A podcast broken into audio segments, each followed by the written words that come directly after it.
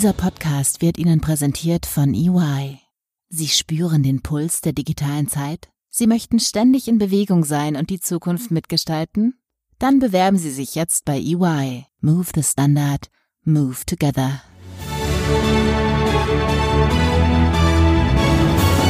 FAZ Digitech. Herzlich willkommen zu einer neuen Folge unseres FAZ Digitech Podcast. 560 Milliarden Dollar, ungefähr so viel ist Facebook an der Börse wert, das größte soziale Netzwerk der Welt. Eine stolze Summe. Wir wollen darüber reden, warum das eigentlich so ist, warum sich nach dem letzten Jahr das wirklich schwierig war für dieses Unternehmen, sich die Zahlen weiter sehr robust zeigen und vor allen Dingen auch an der Börse sich der Wert des Unternehmens erholt hat. Hier im Studio sind heute Alexander Ambrus, das ist mein Name, ich bin Wirtschaftsredakteur der FAZ und als Gast Jonas Jansen, unser Technikexperte aus der Wirtschaftsredaktion, der uns mit Rat und ähm, Wissen heute zur Seite stehen wird. Jonas, jetzt wundert man sich ja tatsächlich, man liest die ganze Zeit ähm, sozusagen, ich spitze mal so ein Skandal nach dem anderen. Hier sind wieder Daten aufgetaucht von Facebook-Nutzern. Da gab es eine undichte Stelle, Cambridge Analytica ist ein Stichwort, was immer noch die Runde macht. Wenn du am Anfang dieses Jahres eine Facebook-Aktie gekauft hast, allerdings ähm, bist du deutlich reicher geworden. Rat mal, wie viel reicher? Ja. 50 Prozent ist eine ganze Menge. Führt dazu, dass dieses Unternehmen wieder. Du siehst, ich habe keine Aktien von Facebook. Ja. Transparenz, Hinweis. unbefreit reden. Bei mir ja. ist es genauso. Also wir reden natürlich neutral. Darüber ist, halt, ist aber eine natürlich stolze Entwicklung, hat zu einer großen Börsenbewertung geführt. Jetzt hat das Unternehmen diese Woche Geschäftszahlen vorgelegt. Allein dadurch ist der Aktienkurs nochmal um 8% gestiegen. Was ist denn da eigentlich los? Wie passt denn das zusammen, dieses einmal diese ähm, öffentliche Wahrnehmung oder diese wirklich diese ähm, Skandale und Schlagzeilen, die negativen, die das Unternehmen regelmäßig schreibt und auf der anderen Seite ja offensichtlich eine ordentliche Geschäftsentwicklung, oder? Ja, genau. Ich glaube, es ist exakt dieser Gegensatz, dass nur weil alle auf einen eindreschen, das nicht unbedingt heißt, dass das auch direkt das Nutzerverhalten verändert. Also man hat das jetzt bei den Zahlen wieder gesehen, dass der Umsatz im vergangenen Quartal um 26 Prozent gestiegen ist, also deutlich zweistellig, obwohl ja. Facebook ja schon sehr lange deutlich zweistellige Wachstumszahlen schreibt, auf 15,1 Milliarden Dollar, äh, wovon übrigens 93 Prozent inzwischen schon mobile Werbeumsätze sind. Also Facebook verdient sein Geld ja ausschließlich mit Werbung, die, wenn du mhm. in den hauptsächlichen Fällen halt eine der Apps benutzt, also Instagram oder WhatsApp oder Facebook oder den Facebook Messenger, das sind ja sozusagen die großen, dann bist du erstmal einer von 2,1 Milliarden Nutzern, die das jeden Tag benutzen und dann bist du halt auch einer von denen, die da drin Werbung sehen und damit macht Facebook ziemlich großen Umsatz, weil sie es schaffen, weiterhin für große Unternehmen und auch zunehmend für kleine Unternehmen wichtiger Partner zu sein, weil die natürlich da werben wollen, wo die Nutzer sind und auch wenn das große es sozusagen der, der Abgesang auf Facebook nicht aufhört, manchmal lauter wird, dann wieder leiser wird, sind die Leute halt weiterhin auf der Plattform. Und die Besonderheit an diesen Quartalszahlen war, war, dass Facebook vergleichsweise geringen Gewinn erzielt hat nämlich äh, 51 Prozent weniger im Vergleich zum Vorjahr. Und damit aber nur in Anführungszeichen nur, zweieinhalb genau, Milliarden Dollar. Genau, das liegt aber daran, dass sie ihren Aktionären gesagt haben, dass sie ähm, drei Milliarden Dollar zurückgestellt haben, weil sie damit rechnen, dass sie bald eine, eine Strafe zahlen müssen zwischen drei und fünf Milliarden. Und ähm, normalerweise würde das bei einem Unternehmen halt dazu führen, dass die Aktionäre sagen, oh mein Gott, schnell weg hier, die verkaufen und der Aktienkurs sinkt. Bei Facebook ist es eher so, ja, hm, der, ähm, die machen ja ganz gutes Geschäft und dass da was kommt, damit rechnen wir ohnehin schon. Und das wissen Sie auch schon genau eine Weile, dass Facebook und die amerikanische ähm, Aufsichtsbehörde FTC schon länger auch miteinander offensichtlicher verhandeln über eine Strafe. Und jetzt ist die Summe bekannt und in der Tat scheint es so zu sein, dass die Anleger dahin durchschauen, auf das operative Geschäftsergebnis schauen und den Verlauf und auch die Vorhersagen und sagen, okay, das ist eine Einmalzahlung, die dann irgendwann mal abfließt. Aber Facebook hat momentan ungefähr 45 Milliarden Dollar Cash sozusagen. Also können jede Summe zwischen 3 und 5 Milliarden stemmen, relativ mühelos stemmen. Ähm, ist natürlich trotz allem eine staatliche Summe, aber für ein Unternehmen wie Facebook eben nichts, was sie dauerhaft ausbremst und sagen dann, okay, der Rest funktioniert aber sehr gut. Und wenn man diese Zahl hineinberechnen würde, dann würde der Gewinn so zu faktisch gestiegen sein. Also sozusagen aus dem operativen Ergebnis ist der Gewinn sogar gestiegen und auch stärker gestiegen, als die Leute dachten. Kannst du mal sagen, worum sich dieser Streit eigentlich dreht mit der FTC? Na klar, die FTC ist die ähm, Verbraucherschutzbehörde in Amerika und ähm, da gab es vor jetzt schon acht Jahren ein Vergleich, also im Jahr 2011, weil es schon damals natürlich Leute gab, die sich darüber beschwert haben, wie Facebook eigentlich mit Nutzerdaten umgeht. Da gab es mal eine Beschwerde, die hatte 19 Seiten, die kann man auch natürlich äh, schön transparent im Internet noch nachlesen. Da hatte Facebook dann mit der FTC einen Vergleich geschlossen, in der ähm, Facebook nicht zugeben musste, dass sie bisher Datenschutzverstöße hatten, also nicht sozusagen sagen mussten, wir haben hier gegen ein Gesetz verstoßen, aber die haben ein 20 Jahr äh, also eine 20 Jahre dauernde Vereinbarung geschlossen, wo es bestimmte Punkte gibt, die Facebook erfüllen muss. Zum Beispiel, dass sie alle zwei Jahre äh, von der dritten Partei sich untersuchen lassen müssen, ob sie denn, ob sie denn wirklich äh, die Punkte erfüllen, die sie der FTC versprochen haben, dass sie äh, seitdem stärker darauf achten, ähm, dass sie nicht mehr Nutzerdaten weitergeben. Und als dann aber eben äh, dieser Cambridge Analytica-Skandal aufkam, ähm, du erinnerst dich wahrscheinlich, 87 Millionen äh, betroffene Nutzer, die sich in einer App eingeloggt hatten, die eben dieses britische äh, Beratungsunternehmen Cambridge Analytica dann weiterverkauft hat, wo wo es dann halt irgendwie auch um mögliche Wahlmanipulationen und sowas ging. Also mhm. da fing es sozusagen an, dass sich Mark Zuckerberg vom Kongress äußern musste und seitdem haben sich ja noch einige weitere Probleme da gezeigt und da war dann halt irgendwie allen klar, Moment, das könnte ein Punkt sein, wo die FTC sagt, Moment mal, habt ihr nicht damit, was da gerade rausgekommen ist, genau dagegen verstoßen, was wir 2011 da eigentlich mal ausgemacht haben. Und ähm, weshalb die Anleger vielleicht jetzt auch so ganz entspannt sind, ist, weil die Zahl natürlich hoch ist, drei bis fünf Milliarden, aber es hätte auch deutlich höher sein können, denn in diesem, in dieser Vereinbarung steht drin, dass eigentlich die FTC pro Nutzer pro Tag 40.000 Dollar an Strafe sozusagen berechnen mhm. könnte. Und wenn wir allein nur die 87 Millionen Cambridge Analytica betroffenen Nutzer nehmen und nur davon ausgehen, dass es da nur um einen einzigen Tag ging, wo die betroffen waren, dann wären das ja schon 3,48 Billionen Dollar. Das heißt bei einem Tag was ja. sehr, sehr viel Geld ist. Ja. Und man kann natürlich davon ausgehen, dass auch die Verbraucherschutzbehörde nicht Facebook äh, einfach vom Markt nehmen will, also denen so eine hohe Strafe aufdrängt, dass die irgendwie zahlungsunfähig sind oder sowas. Das sieht man auch zum Beispiel ganz schön an diesen Strafen, die es äh, bisher bei der Datenschutzgrundverordnung, also bei Datenschutzverstößen gab, die, die Also ja jetzt auf der gilt. europäischen Seite sozusagen bei unserer europäischen Verordnung, die seit Mai des letzten Jahres in Kraft ist und die auch ermöglicht, jetzt umfangreicher solche ähm, Vorfälle zu bestrafen oder mit, mit Geldbußen eben zu belegen. Genau, da ja. war zum Beispiel dieses soziale Netzwerk Knuddels, was vielleicht viele Leute gar nicht mehr kennen, was aber schon noch ein paar Nutzer hat, nicht mehr so viele, aber die hatten ähm, Passwörter im Klartext gespeichert, waren gehackt worden, die mussten eine Strafe zahlen und da wird ja immer, da wurde, da wird sozusagen äh, gesagt, dass es bis zu ähm, 4% des, des Umsatzes sein könnte, was bei großen Unternehmen auch eine ziemlich große Strafe sein kann. Wenn man sich das jetzt anschaut, wer bisher so für Datenschutzverstöße belangt wurde, das sind oft relativ ja, geringe Bußen noch. Und bei Facebook könnte es eben halt ein bisschen teurer werden, aber auch verglichen damit, was andere Unternehmen schon für Strafen gezahlt haben, geht das auch. Also es gibt Leute, die sagen, alles unter 10 Milliarden wäre eigentlich mit einem blauen Auge davon kommen zu sein. Das sagt auch unter anderem Elizabeth Warren, mhm. die demokratische ähm, Senatorin, die Facebook stark kritisiert, die auch eine Zerschlagung fordert, ähm, die auch eher der Meinung ist, dass das wahrscheinlich dann zu, zu gering wäre. Aber es sieht ja so ein bisschen danach aus. Also man, was man Facebook nun wirklich nicht vorwerfen kann, ist, dass sie nicht gründlich sind, auch in ihren Einschätzungen.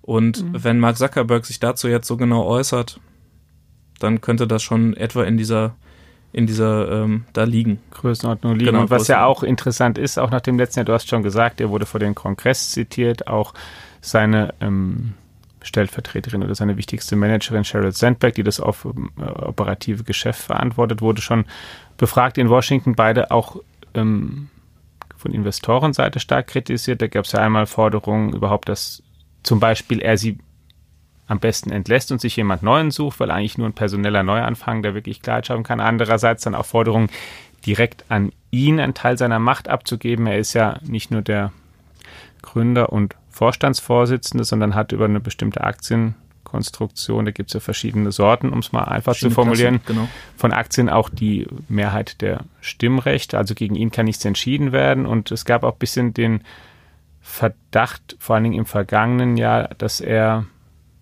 vielleicht ein bisschen die, die Kontrolle verloren hat oder einfach das Ganze nicht mehr alleine in den Griff bekommt und, und, und den, den Rat, da eben ein Stück zurückzutreten und jemand anderen das machen zu lassen. Denn es ist ja tatsächlich oft so, wenn sich mal zu viel anstaut, dann hilft vielleicht manchmal nur noch ein personeller Wechsel und ein neues Gesicht, weil dann Leute von draußen auch wieder sagen, okay, das ist jetzt wirklich ein echter Neuanfang, ob sich dieselbe Person nämlich so stark ändern kann, wir werden sehen.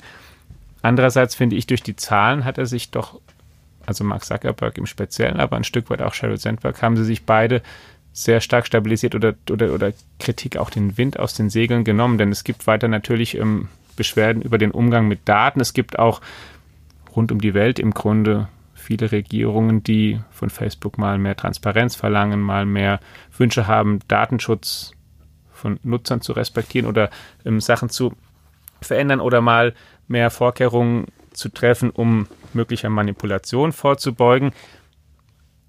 Solange er aber jetzt solche Zahlen liefert und das Unternehmen nach wie vor zeigt, hey, ähm, die Nutzer sind nicht weg, hat er doch zumindest einen sehr stabilen Anker auf der anderen Seite, der ihn da stützt, oder? Ja, der Aufsichtsrat hat ja offenbar auch keine Probleme damit gehabt. Also Reed Hastings, der Netflix-Chef, sitzt da ja drin. Das war auch nicht so, dass die jetzt irgendwie hm. gefordert haben, dass sich da. Der aber jetzt demnächst geht, ne? Der, äh, der aus das ist gut möglich, das ja. habe ich gerade nicht im Kopf, aber, ähm, das, das, ja, es ist schon so, dass äh, es gab auch natürlich Forderungen, dass er, dass es da vielleicht jemand anders mal noch an die Spitze müsste. Ähm, aber so ist das halt mit diesen Gründergeschichten. Der hat das halt da in seinem, in seinem Dormroom aufgebaut mit einer ganz anderen Idee noch, nämlich mhm. irgendwie mhm. Frauen zu stalken, so ungefähr. Es war eine komische Fotoplattform und so was sich das entwickelt hat, da wächst man ja dann irgendwie auch rein und ähm, dass er sich jedes Jahr seine ähm, seine Challenges davor nimmt, mhm. also irgendwie ähm, Chinesisch zu lernen oder ein Buch zu lesen oder nur Fleisch zu essen von Tieren, die man selbst geschlachtet hat, das hat er alles irgendwie durchgezogen.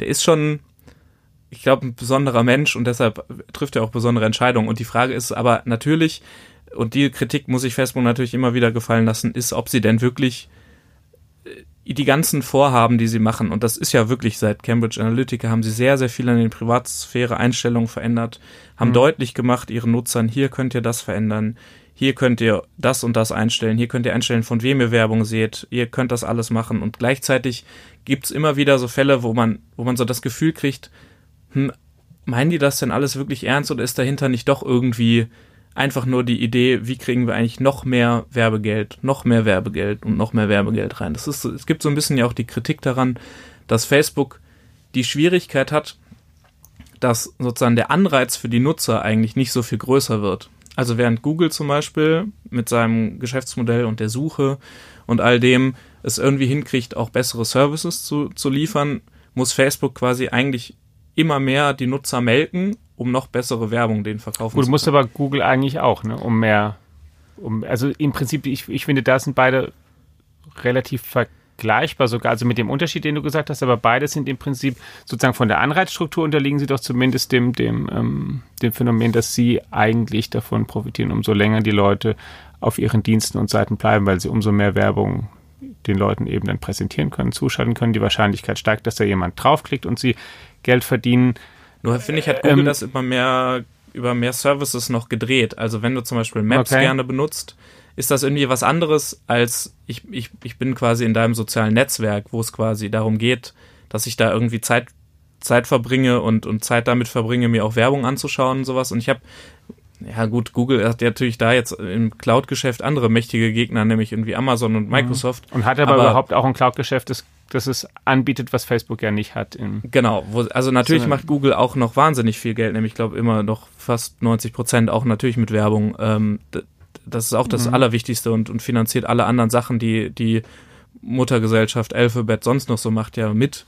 Aber ähm, trotzdem habe ich irgendwie das Gefühl, dass, dass, dass Facebook da an Grenzen stoßen könnte, zumindest auf der traditionellen Plattform. Mhm. Weshalb sie vielleicht aber auch gerade versuchen, eben ähm, zu schauen, wie sie denn ähm, ihr, ihre Geschäfte da erweitern können, zum Beispiel indem sie stärker kleine und mittlere Unternehmen ansprechen, weil sie da natürlich noch starken Zuwachs in Werbekunden haben können. Es gibt einfach viele, die zwar Facebook-Seiten haben, mhm. so ein mhm. Café um die Ecke, einfach um zu zeigen, ich bin auch hier, aber die theoretisch auch zu Werbern werden könnten auf der Plattform. Und dann natürlich, da bin ich voll äh, dabei zu sagen, da ist Facebook noch wirklich alles andere als am Ende, ist, dass sie es einfach bisher jedes Mal geschafft haben, ähm, sich so zu verändern an die Nutzergewohnheiten. Also mhm. einfach das, Inst das, auch wenn Facebook jetzt vielleicht die Leute sagen oder die jungen Leute sagen, boah, Facebook benutze ich ja überhaupt nicht mehr, ja, die sind dann halt jetzt auf Instagram. Ja. Und benutzen und da die Stories. Und das sieht auch Facebook, dass da die Stories jetzt immer wichtiger werden und dass sich die Leute, wenn sie sich daran gewöhnt haben, dass das dann auch auf Facebook wichtiger wird natürlich und auch WhatsApp einfach ein riesen also da ja. gibt es einfach noch riesig Potenzial für, wenn man überlegt, was bisher, was Facebook bisher aus WhatsApp gemacht hat, nämlich einfach bisher den Leuten die Möglichkeit ge zu geben, äh, zu chatten, so dass das Unternehmen da jetzt langsam anfangen, ihre Kunden anzusprechen. Das ist ja auch nur ein erster Schritt. Also da ist ja noch einiges möglich.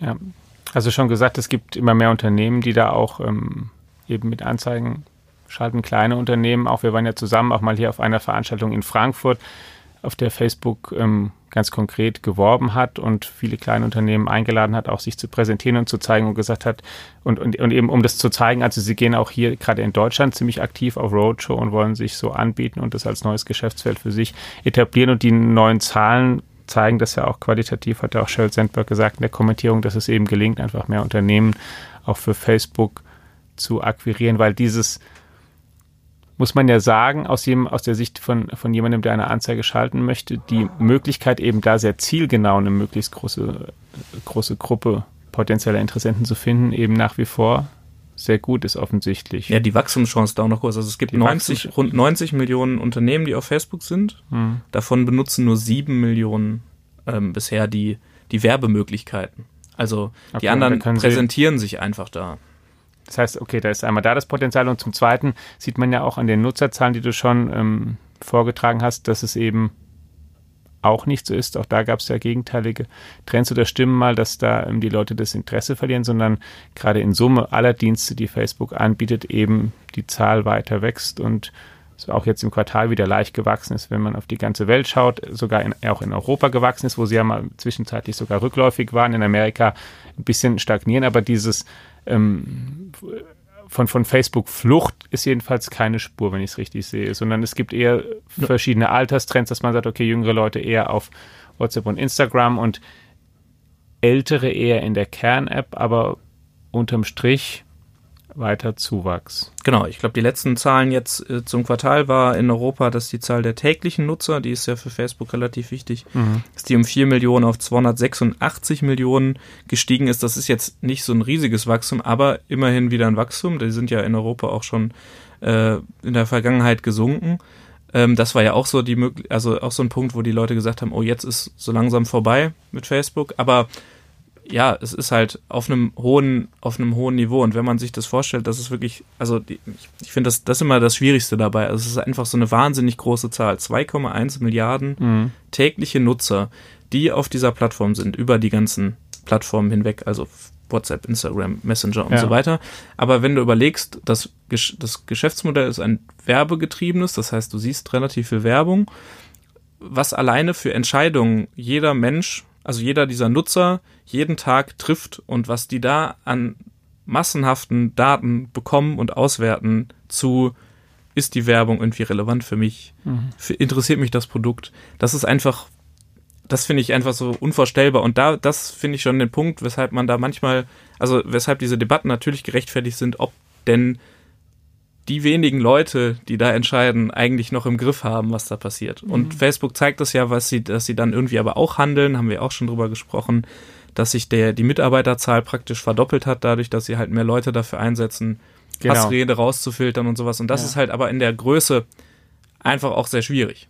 Ja. Also wenn man auch bei diesem. Da muss ich auch ehrlich zugeben, da finde ich, da, da es ähm, zum Teil auch, ich meine, es gibt keinen Grund, warum wir ein, ein ähm, so erfolgreiches Unternehmen hier irgendwie übermäßig in Schutz nehmen müssen oder eine Person wie, wie Mark Zuckerberg jetzt, aber gelegentlich finde ich, geht die Kritik auch sehr leicht von der Hand und sind die Ansprüche auch relativ hoch, gerade weil es eben so eine Masse ist. Es ist jetzt eben ein, ein in, in einem neutralen Sinne mal gesagt außergewöhnliches Unternehmen, was es so bislang nicht gab, das eben zwei Milliarden, mehr als zwei Milliarden Menschen auf der Welt vernetzt und als Kunden hat über ganz viele Ländergrenzen hinweg mit den verschiedensten jeweiligen kulturellen Gegebenheiten. Und ähm, dann zu sagen, das hat ja ähm, Mark Zuckerberg auch thematisiert bei uns in der Zeitung, als er einen, neulich einen Gastbeitrag einmal schrieb und sich mehr Regulierung im Internet wünschte und Vorschläge macht und dann noch ein Interview uns gegeben hat, in dem er einfach auch nochmal sagte, dass es eben schwierig ist, da immer die genau richtige Antwort zu finden, weil in einem Kulturkreis, was als absolut ähm, sagbar und, und, und, und, ähm, und angemessen geht und in einem anderen halt genau das nicht. Und da immer die Unterscheidung zu finden oder das genau zu klären, das, ich glaube schon, dass es für ihn eine Herausforderung ist. Und kann man, finde ich, natürlich auch sagen, okay, es soll er sich halt überlegen, die sind ein Unternehmen, die verdienen damit auch Geld, die müssen sich halt erstmal darum kümmern, dass sie es halt hinkriegen. Und wenn sie mehr Leute dafür brauchen, sollen sie die halt einstellen, aber es ist natürlich trotz allem eine Herausforderung, die bis jetzt auch so kein Unternehmen in der Geschichte der Menschheit, würde ich sagen, bewältigen musste. Und so verstehe ich auch ein bisschen seinen ähm, alle Geschäftsinteressen gegeben, die natürlich klar sind und auch den Wunsch, Verantwortung abzugeben. Es ist natürlich auch für Facebook oder für ihn, für ihn dann als, als Facebook-Chef leichter, wenn er sagen kann, hier, ähm, ich möchte gerne, das war ja so eine Forderung, ich möchte gerne, dass die Gesellschaft, Politiker, andere gesellschaftliche Akteur, Akteure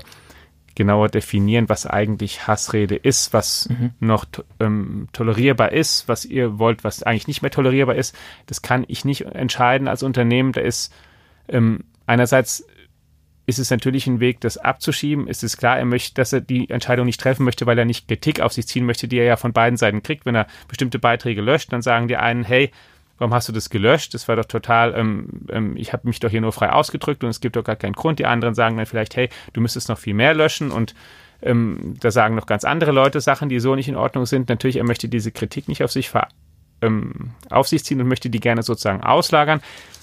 Andererseits finde ich es auch schwierig, tatsächlich schwierig, dass er sozusagen aus, aus der Sicht des Unternehmens das wirklich zu lösen. Ja, aber dieser Wunsch nach Regulierung, der ist ja jetzt erstmal irgendwie auch neu, kommt ja selten von Unternehmen. Das ist jetzt gerade bei dieser Datenschutzgrundverordnung und dem Lob der EU, da hat sie ja wirklich offenbar äh, mal ein, ist ja gerade sozusagen der, der Unique Selling Point der EU ist dieser Datenschutzpunkt. Äh, damit positionieren wir uns ja hier ganz gut.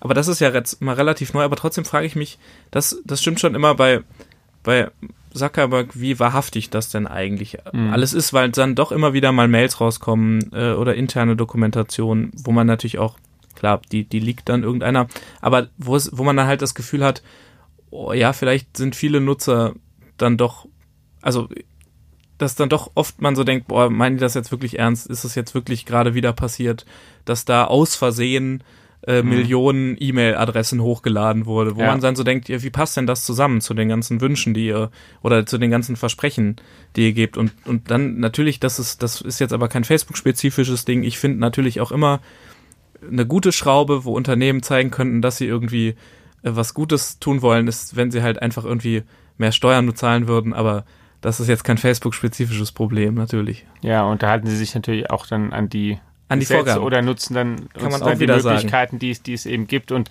sind zum Teil ja auch dann ihren Aktionären verpflichtet, das genauso zu machen. Also er kann ja auch gar nicht recht, also sozusagen einfach hingehen und sagen, wir haben Genau, ich mache jetzt alles hier in Deutschland, sondern wenn sie in Irland eben die Möglichkeit haben, ja. das zu, ver zu vermeiden, dann machen sie es natürlich, ist ja klar. Aber diese Kurve zu so viel Geld verdienen Technologieunternehmen in, ja. in, äh, in Industrieländern und ähm, die Kurve, so viel versteuern sie in, weiß ich nicht, äh, auf ja. irgendwelchen Inselstaaten. Das ist schon eindrücklich. Da kann ich auch schon verstehen, dass man sagt, muss das sein. Jetzt hat er ja noch mehr angekündigt. Er hat ja nicht nur sozusagen mehr Regulierung gefordert und die und unsere Datenschutzgrundverordnung hervorgehoben, wie das auch zum Beispiel ähm, Tim Cook ja auch gemacht hat, ähm, der Apple-Vorstandsvorsitzende, der diese Regeln ja auch lobt und sagt, die sollten wir eigentlich breiter einführen. Wobei ich da immer Klammer auf immer dazu sagen würde, die ähm, die haben vor allen Dingen ein Interesse, dass es ein, ziemlich einheitliche Regeln gibt über die ganze Welt. Und ein Motiv, diese Regelung, die wir jetzt haben, zu loben, ist natürlich, sie möchten nicht, dass in den USA, wo ja auch etwas Neues kommt, was ziemlich sicher ist, dass da etwas komplett anderes kommt und in anderen Ländern dann noch wieder ganz andere Sachen, sondern also ähm, die Arbeit, die man sich machen muss, dass man die nur einmal Genau, macht, sie möchten die sich genau einmal machen und dann einfach ihre, ihre Dienste dann weiterhin so skalieren über viele Kontinente hinweg in einem möglichst einander ähnlichen Rahmen. Also dieses Motiv würde ich auch nicht ähm, bei dem Lob unterschlagen, was wir da momentan von der Seite bekommen. Andererseits hat er eben auch Pläne, seine Dienste oder seine Angebote zu verändern. Er möchte einmal überhaupt mehr Privatsphäre, hat so das Bild gebraucht ähm, vom früher oder eingangs war Facebook so ein bisschen wie so der, der Marktplatz, der öffentliche Raum, in dem alle miteinander reden und jetzt soll es ein bisschen mehr das Wohnzimmer werden, das Private. Mhm. Und zweitens hat er auch angekündigt, dass er eigentlich mittelfristig auch die drei Dienste, den Messenger, WhatsApp und Instagram irgendwie zusammen integrieren möchte. Ja. Kannst du da mal sagen, was da dahinter steckt? Das, das Spannende dabei ist, ist, dass normalerweise Facebook immer die Historie hatte, dass sie mit Informationen rausgekommen sind, wenn sie quasi fertig entwickelt waren. Wir haben jetzt die und die App und die kann das und das. In diesem Fall ist es tatsächlich mal so eine Art Vision, wo, glaube ich, viele Leute intern auch noch gar nicht wissen, was das in Zukunft bedeuten werden mhm. wird. Denn das ist noch wirklich sehr, sehr weit weg und das muss auch technisch erstmal, ist es die Frage, wie das denn funktionieren kann, wie wir gleichzeitig Verschlüsselung haben, was er ja stärker mhm. haben will, also sozusagen wirklich eine privatere Kommunikation. Da, WhatsApp hat ja sehr, sehr lange Riesenwachstum gehabt, obwohl es überhaupt gar nicht Ende zu Ende verschlüsselt war. Also die Nachrichten, die mhm. wir zum Beispiel hin und her geschickt haben, da gab es immer wieder Kritik von Datenschützern, wie leicht das auslesbar ist. Das hat die meisten Leute nicht davon abgehalten, trotzdem WhatsApp zu benutzen. Das ist mit Abstand der meistgenutzte Messenger immer noch. Und dann hat. Ähm, Kann ich dir sagen, als, als ähm, für unsere Familie ist es auch im Prinzip gar nicht so einfach, zum Beispiel alleine am schulischen oder Kindergartenleben teilzunehmen, wenn du nicht in der entsprechenden Gruppe drin bist. Es Klar, ist tatsächlich, weil so, es sehr einfach ist und sehr praktikabel alles darüber organisiert. Was früher die, die, Telefonliste war, genau. Ja. Ist jetzt WhatsApp, Familiengruppe oder Schulgruppe, klar. Ähm, und die anderen Messenger, die irgendwie mit Privatsphäre ähm, werben, die sind, haben sich ja jetzt nicht zwingend wahnsinnig durchgesetzt. Sie sind in ihrer Nische, aber jetzt tatsächlich mit, ja, überhaupt nicht auch Unternehmensmessenger sind nicht so groß, wie es manche Unternehmen gerne hätten, also dass irgendwie mhm. Unternehmenskommunikation da läuft. Das machen auch viele über WhatsApp, weshalb die da ja natürlich auch stärker reingehen. Ähm, aber da gibt es zumindest ja schon mal Ende-zu-Ende-Verschlüsselung. Was Facebook natürlich sieht, über die ganzen Daten, die die haben, dass es natürlich verschiedene Bewegungen gibt. Und so wie es mal eine Bewegung gab, dass die Leute Lust hatten, richtig viel zu teilen, stellen sie jetzt fest, hm, auf unserer Plattform bewegt sich die Kommunikation eher wieder in sowas Privates. Das muss jetzt mhm. nicht unbedingt bedeuten, ich rede mit dir nur noch persönlich, aber ich, ich poste vielleicht weniger, sondern schreibe eher in eine Gruppe von Freunden. Oder ich schreibe in einem Chat. Das könnte also der Messenger sein oder WhatsApp. Und da sehen die natürlich früher vielleicht, als wir das mitkriegen, wie sich solche Trends entwickeln. Und das wird auch Zuckerberg sehen, wie sich das entwickelt. Und vielleicht hat er so ein Gefühl dafür, dass das sozusagen ein großer Trend der Zukunft werden könnte, wenn wir darüber reden, dass wir in so einer ähm, Post-Privacy-Welt eigentlich sind, wo man irgendwie sagt, es ist fast alles bekannt und wir, wir teilen sehr, sehr viel und wir, wir, wir teilen unseren Arbeitsplatz, wir teilen unsere Autos, wir, wir, mhm. Mobilität wird anders aussehen, es wird irgendwie viel mehr Daten geben, die öffentlich verfügbar sind und wo man vielleicht dann sagt, dann schaffen wir aber vielleicht noch Räume, wo man das Gefühl hat, die trotzdem datengetrieben sind, technologiegetrieben ja. sind, wo man sich dann so ähm, austauschen kann. Und da ist es aber noch so ein bisschen die Frage, das ist, glaube ich, noch total offen, wie das, wie das eigentlich technisch funktionieren soll. Und ja, da auch, auch wieder, finde ich nicht ganz zu Unrecht, die Befürchtung, dass die Idee sein könnte, natürlich, wenn ich das alles zusammenpacke, kann ich noch besser die Nutzer identifizieren. Wenn man jetzt zum Beispiel sagt, wenn man jetzt sein Instagram-Profil nicht verknüpft hat mit seinem Facebook-Profil, was ja geht, was schwierig ist, aber es geht und du es nicht mit deiner Telefonnummer, wo du deine Kontakte hochgeladen hast und damit quasi all deine ähm, Freunde nackig gemacht hast für Facebook schon mal vorher, ähm, da dann, dann wirst du natürlich auch nicht über die komplette Plattform von Werben äh, gezielt angesprochen. Aber viele Leute machen das ja jetzt schon und da ist es so die Frage, ob das denn wie das denn funktioniert, gleichzeitig die Verschlüsselung, Privatsphäre zu haben und die Verknüpfung von allem da bin ich auch noch, also da bin ich gespannt, wie sie Und ein robustes Geschäftsmodell, was ein, das, das werbefinanzierte Geschäftsmodell, was sie haben, auch dann da übertragbar bleibt dahin. Genau, denn das die, ist, glaube ich, was ich höre, nämlich auch noch nicht komplett da geklärt, sondern es ist auch tatsächlich so ein, diese Ankündigung scheint auch erstmal so gekommen zu sein, wir müssen jetzt mal, wir, wir machen das jetzt mal, aber wie ganz genau das aufgeht, ähm, genau, da wir auch bis zur Facebook-Spitze auch noch nicht so ganz genau sind. Das müssen wir jetzt erst, uns erstmal erarbeiten. Auch ein Punkt, wo man sieht, äh, wie sich Facebook da ähm, wandeln kann. Also die haben natürlich auch, als sie angefangen haben, haben die Leute Facebook am Desktop sich angeschaut. Mhm. Dann gab es eine Bewegung zu Mobil hin. Jetzt, wie ich vorhin gesagt habe, 93 Prozent mobil. Das ist eine andere Art von Werbung die, die Idee, ich schaue jetzt eher Sachen in Stories, also so auf Instagram, mhm. ähm, was 24 Stunden bleibt, wo du diesen Vergänglichkeitscharakter hast, wo du sagst, vielleicht teile ich hier offener und mehr, weil ich weiß, das ist bald verschwunden. Mhm. Das ist nur für einen kurzen Zeitraum da. Das ist das, was Facebook von, von Snapchat ganz offenbar kopiert hat, was aber gut ausgeführt ist, weil auch das wächst stark, diese Stories. Auch auf Facebook wachsen die stark, auch auf WhatsApp der Status mhm. ähm, wächst stark. Ähm, äh, da, auch da haben sie ja festgestellt, hm, wie können wir denn da Werbung machen? Und Instagram Shopping ist noch sowas, was da gerade relativ frisch eingeführt wurde. Ähm, das, das natürlich auch eine Riesenmarktmöglichkeit, wenn du jetzt den ganzen Influencern, die ohnehin schon groß darin sind, Produkte einfach nur schön präsentiert in ihrem Wohnzimmer in die Kamera zu halten, wenn man das jetzt noch direkt kaufen kann in der App, hm, dann wird's richtig schwierig für irgendwelche Online-Shops. Kann es denn sein, dass dieser Wunsch nach mehr Privatsphäre, dass der vielleicht auch einfach eine Folge davon ist, dass viel mehr Menschen da heute sind in den Diensten. Ich vergleiche es mal einfach mit dem Anfang und auch mit dem, was ähm, so mein Eindruck manchmal ist bei auch ähm, bei Zuckerberg, wenn ich, wenn ich lese, was er bloggt oder was er uns auch wie gesagt hat, das fing ja an als äh, Universitätsnetzwerk im Grunde. Und wenn man sich überlegt, dass Studenten ja die vielleicht mit die offensten oder sich öffnendsten Menschen sind. Also gerade diese Phase, die ein Mensch in seinem Leben so durchlebt, das sind die oft die erste Zeit, in der jemand mal ähm, daheim auszieht, überhaupt mhm. sich da neue Gruppen dann auch räumlich erschließt und dann sowieso eher ähm, sich, sich gerne mit anderen Menschen verknüpft. Auch ähm, eher die Idee hat, ich möchte wirklich andere kennenlernen, ich möchte vielleicht hier auch am ehesten meine Interessen teilen und feststellen, mit wem ich Gemeinsamkeiten habe oder nicht. Und und damit fängt es an und dazu passt auch dieses Offenheitskonzept so ganz, ganz gut, weil die, weil das das absolute Grundbedürfnis ist und dann wird die Gruppe immer größer und es sind eben nicht dann nur Studenten, sondern es sind auch immer mehr ältere Leute, deutlich ältere Leute und, und dann ist es so, dass im Leben dann hat auch irgendwann da der Wunsch ähm, nach, nach Offenheit oder bei viel, oder das Verhalten zumindest dann auch wieder zurückgeht, so wie die Leute dann ganz physisch eben auch nach ihrem Leben sich irgendwann ich sag mal einfach niederlassen und sagen, ich bin jetzt hier zu Hause, ich gründe jetzt hier vielleicht meine Familie, ich kaufe jetzt hier vielleicht mal eine Wohnung oder ein Haus und bin aber jetzt dann da auch wieder ein bisschen mehr für mich und, und Muss eben. nicht mehr jeden Abend in die Kneipe gehen. Und lebe nicht mehr, zumindest auch, auch bin ich mehr Teil hauptsächlich von so einer großen Gruppe, sondern eher vielleicht von so einer kleineren Familie oder kleineren oder, oder Beziehung einfach, ähm, dass das eben sich auch digital fortsetzt, weil halt einfach immer mehr Leute da sind und die halt dann einfach auch diese Bedürfnisse stärker haben und das eben dann da auch erleben möchten. Kann, Kann schon sein, aber da was nicht so ganz, was ich bei der These noch nicht so ganz vertreten sehe, ist, wie eigentlich junge Leute, die jetzt aufwachsen mit Technologie, ja, damit umgehen. Denn da ist es ja schon fast eher so, dass man, dass es so eine ganz anderen, also